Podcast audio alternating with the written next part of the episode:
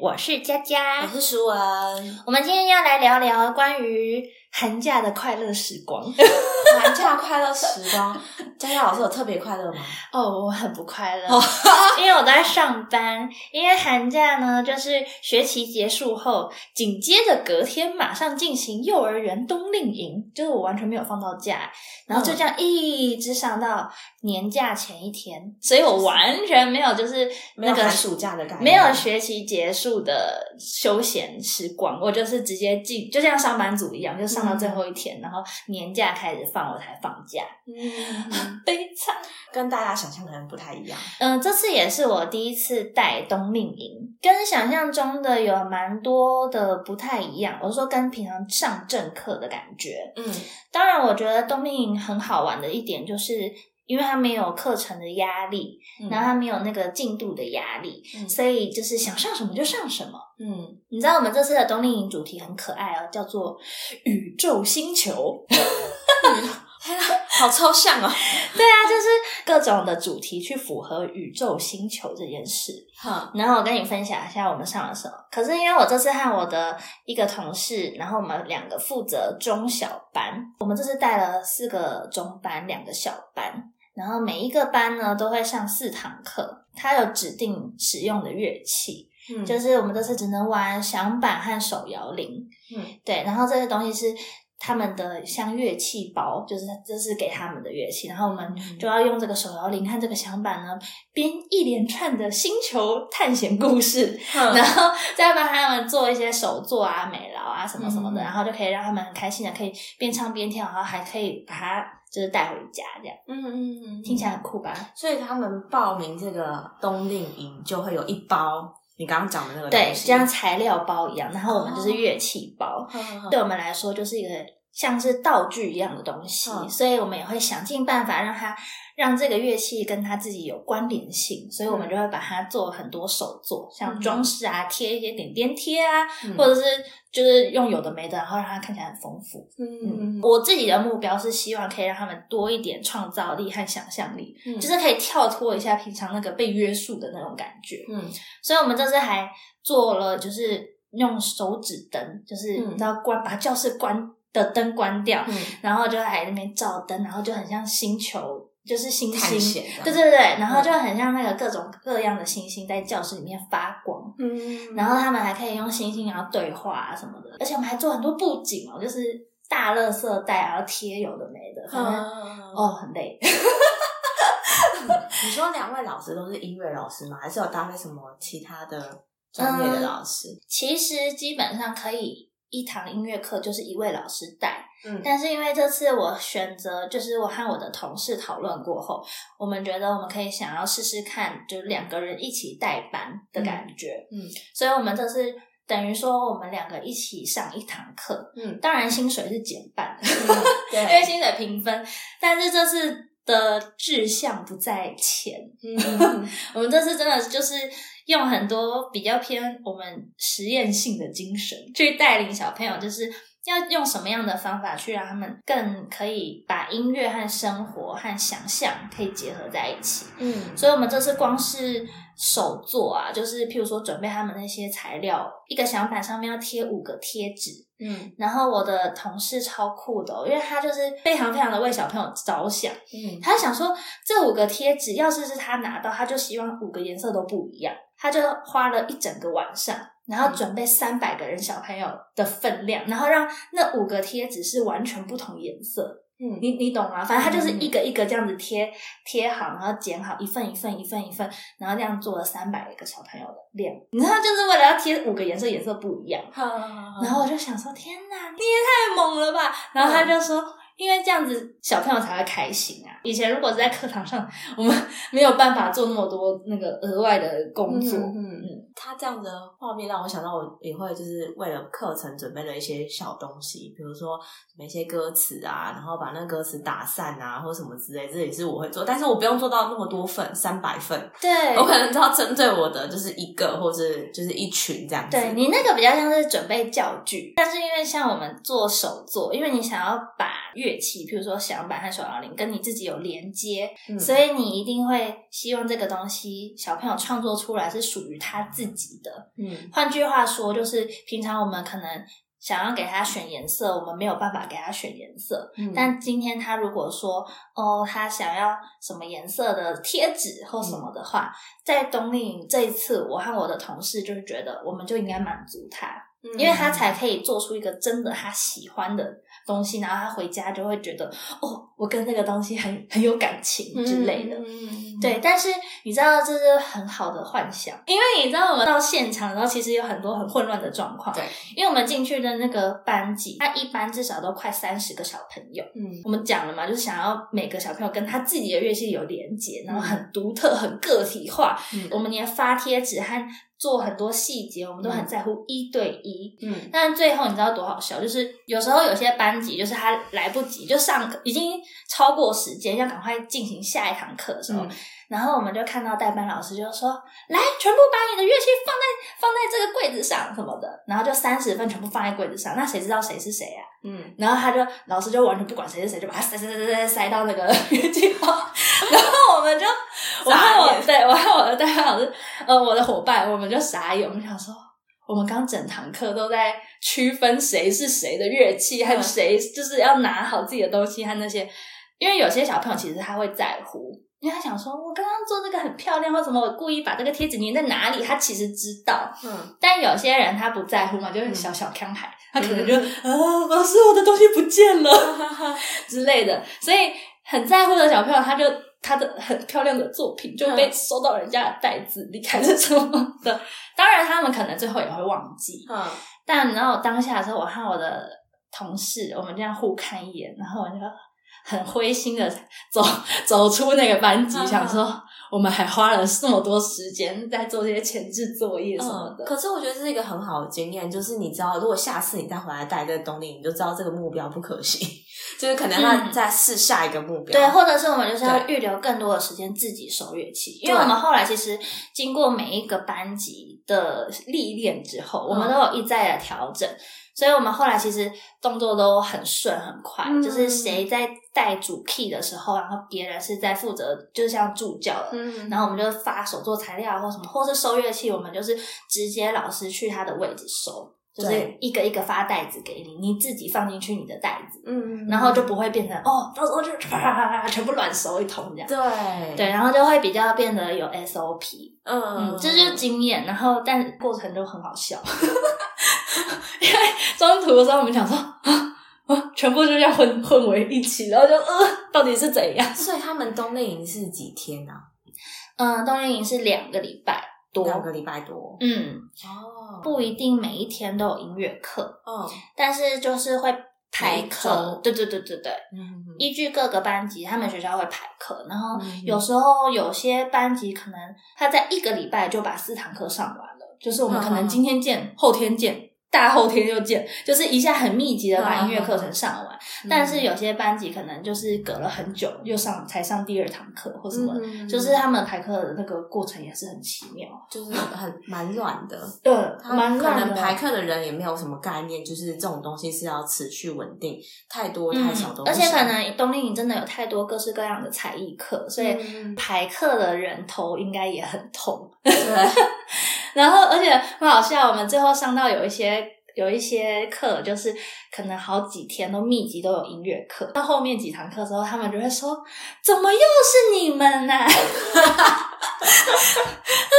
怎么昨天来，你们又来了呀？” 然后这小朋友太好笑了，就很多小朋友都会这样子，而且就会就会，你就突然想说：“你以为我愿意啊？” 因为久，你知道久别胜新婚，有些那种隔了好几天，然后他看到你就会说佳佳老师，很开心，然后上课都好乖。然后有些就是哦，怎么又是你？然后他们就会装熟嘛，然后就开始捣乱。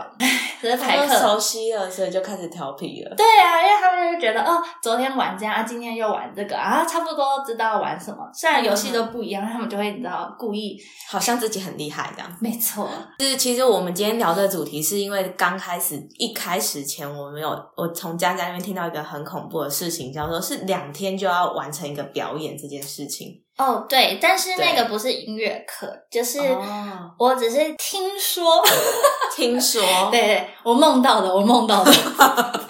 等一下，纯属虚巧合，全部都不是真的。但我觉得，就是这些这样的状况，我相信不一定只有发生在你们这边，就是我觉得很多单位、很多机构应该都会有发生。所以，其实我还蛮想要聊聊这个东西的。好，那我概略的讲一下我的梦境。我 的梦，对，有一天我梦到，就是有一个学校也是有冬令营的需求，嗯，但是他希望的是舞蹈课的冬令营，嗯，所以呢，舞蹈老师第一次去那个学校实行舞蹈课的冬令营，嗯，但是他们学校排课实在是也很可爱，就是只有两天的冬令营，所以。Day one 第一天就是上课，嗯。第二天还安排了一个成果发表。然后这个成果发表就是在他们有点像是学校的，有点像活动中心的那种地方，就是有篮球架那种地方。然后要做一个小展演，嗯，然后要录影给爸爸妈妈看，这样。我觉得这些东西都是好的，就是有一个小目标给小朋友去实行，这些都很好。嗯，但是在这个就是第一天的课程中，因为通常冬令营身为老师的人就会希望说可以教一些。平常上课额外的东西，嗯，就是譬如说更认识自己的身体啊，而不是都是在课堂的很逻辑化的东西，嗯，所以呢，呃，我梦中的舞蹈老师就是在第一堂课的一开始认识彼此的时候，他当然就是教小朋友暖身啊，或者是认识自己的身体啊，怎么动、怎么跳、怎么走，怎么样安全可以保护自己等等的。然后当然，因为隔天就要成果发表了，所以他也会有把很多。呃，表演的动作就是拆解在他的活动里面，嗯，然后看起来都是在就是玩游戏啊，在跳舞啊，呃，就可能比较不像一个所谓的表演的感觉，就他他所有的东西都是已经拆解化了，嗯，所以如果是代班老师在旁边看的时候，他就会不知道这一切在干嘛，不懂那个逻辑，对他可能代班老师期望的是有点像 MV 舞蹈或者是带动唱，嗯，就是一首歌，然后。有人要在前面带带带带带，然后就跳个十次，然后那些小朋友就会了。就他们可能期望的是这样，我猜。所以大班老师当然就很紧张，因为隔天就要表演了，所以他们也就是想说，呃，那我要怎么样帮助我的小孩？他也不知道怎么加强练习嘛。代班老师后来就有去跟舞蹈老师沟通完以后，舞蹈老师当然是用他的立场去跟他说：“哦，我们这个动作、这个活动是为了这个表演的哪些地方？什么什么什么，就是有把他的想法都讲完。但是因为两个人的专业是不一样的，所以两个人是没有办法理解彼此的，没办法沟通。对，但是呢，不能理解彼此的时候，那就是要看怎么样合作嘛，或者是要怎么样沟通。嗯，但是当下那个代班老师的反应就是。就转头跟他旁边的学校的其他老师就说：“哦，这个老师就是没有编舞，那我们自己编吧。”然后翻了个白眼，类似像这种概念。那舞蹈老师当下当然是傻眼啊，因为他不是没有编舞，他是更细化这个过程，但是没有被理解，所以那个当下他当然也就是只能表达他的立场完，没有被接受，那也没有办法。嗯，好，那到了隔天呢？到了隔天，对 day two 的 表演前，还是有一些课程嘛。隔天到了那个学校以后，发现哇，就是跟他前一天教的所有东西都不一样了。然后小朋友全部跳自己的一套舞。然后那一套舞就是老师播了一个类似像 MV 的东西，嗯然后小朋友就跟着跳。他原本设计的那些道具啊，跳舞的道具，他可能希望小朋友，譬如说带一个水袖好了，但是突然都变成彩棒，就是 他的水袖全部都分解，然后变成细细长长一条，然后就在那边甩甩甩，就是类似像这种奇怪的大改变。所以他就是想说，那我来这里干嘛？我昨天。教的那些啊，就等于全部都没啦。嗯，然后代班老师就就是请他们班的小朋友跳完，就是那个 MV 舞蹈以后呢，他就跟舞蹈老师说：“哦，老师，我已经把舞都编好，你可以玩游戏了。”啊，不知道大家听完这句话有什么？对，然后梦中的舞蹈老师呢，就只能微微笑，就说嗯好，然后就把来玩游戏吧。对，就把那两天的过程。盯完了，但小朋友当然就是很开心的跟着跳啊，跟着动动动，然后就就这样就结束了。然后或许也很多小朋友根本就站站在第二排、第三排、第四排，根本就看不到脸的那种。嗯，就是那个影片拍的其实也非常的粗糙，粗糙。对，所以这个东西就是一点有点像交代这件事情，然后就结束了。然后我想要讲的是，就是这个过程啊，我就我就非常的能体会到。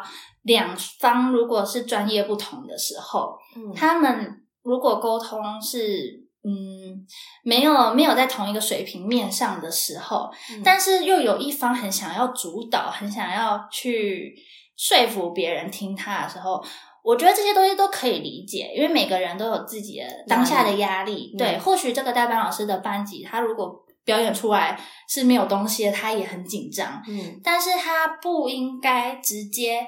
当下否定对方，就是否定那个专业老师的的能力。我觉得他当下说说啊，你就是没有编舞啊，那我来编好了的那种语气的时候，我就会觉得，那这个东西到底为什么要请舞蹈老师来呢？嗯嗯，或许他当下有一样的疑问吧，就想说，你这个人到底是来干嘛的？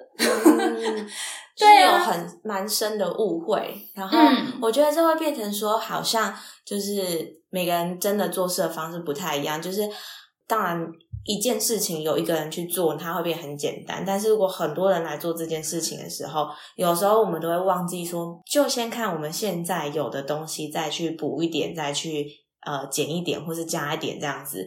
而是我们的习惯，大多数应该是大多数人习惯都会把它全部毁掉。然后自己再做一个新的，嗯，因为觉得自己能掌控的，可能就是比较有比较心安吧，嗯，所以我觉得这一件事情，第一个问题当然是。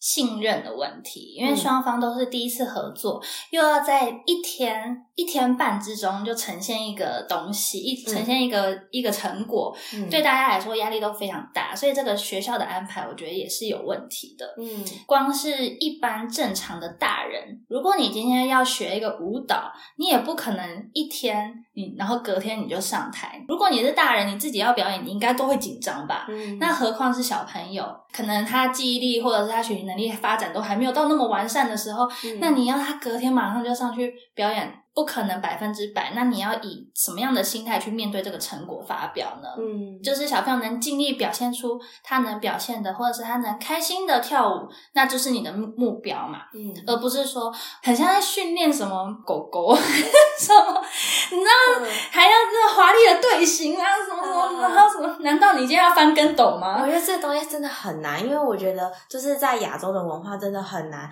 就是去看到孩子或者是某个人真心的笑。或是真心的很沉浸在这个活动里面，胜过于他有一个很厉害的呃表演，或者很厉害的排舞，或者很厉害的编排之类的。我觉得这个部分是比较困难一点点的。嗯，除非你真的有去有什么特别的经历或什么，你会觉得啊，那个东西就是更重要，比你跳的全部都对，或是弹的全部都对，全部完美的演出还来的更重要。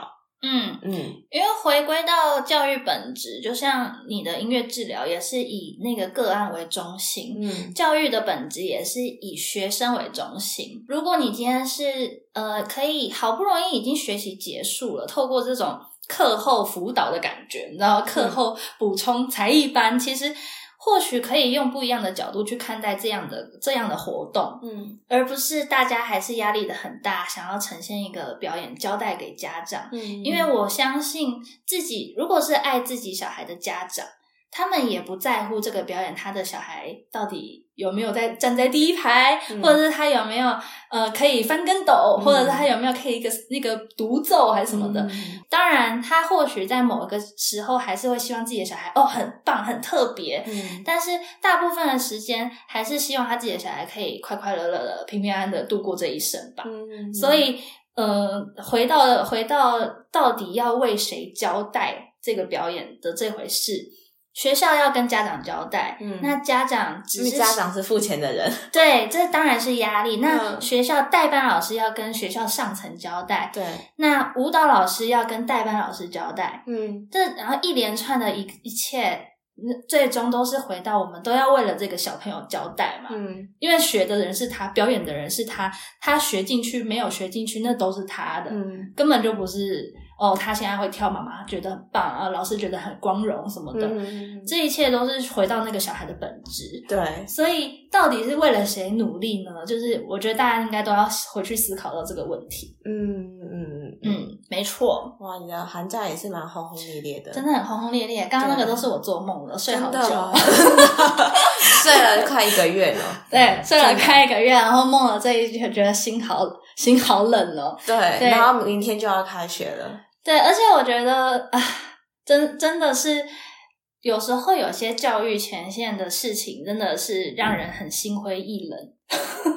对对，因为没有办法这么单纯的，只是回到什么快乐学习啊，什么教育本质啊，因材施教啊。虽然我们讲了很多集类似的概念，嗯，但是其实回到现实面，嗯，还是要面对一些现代社会的。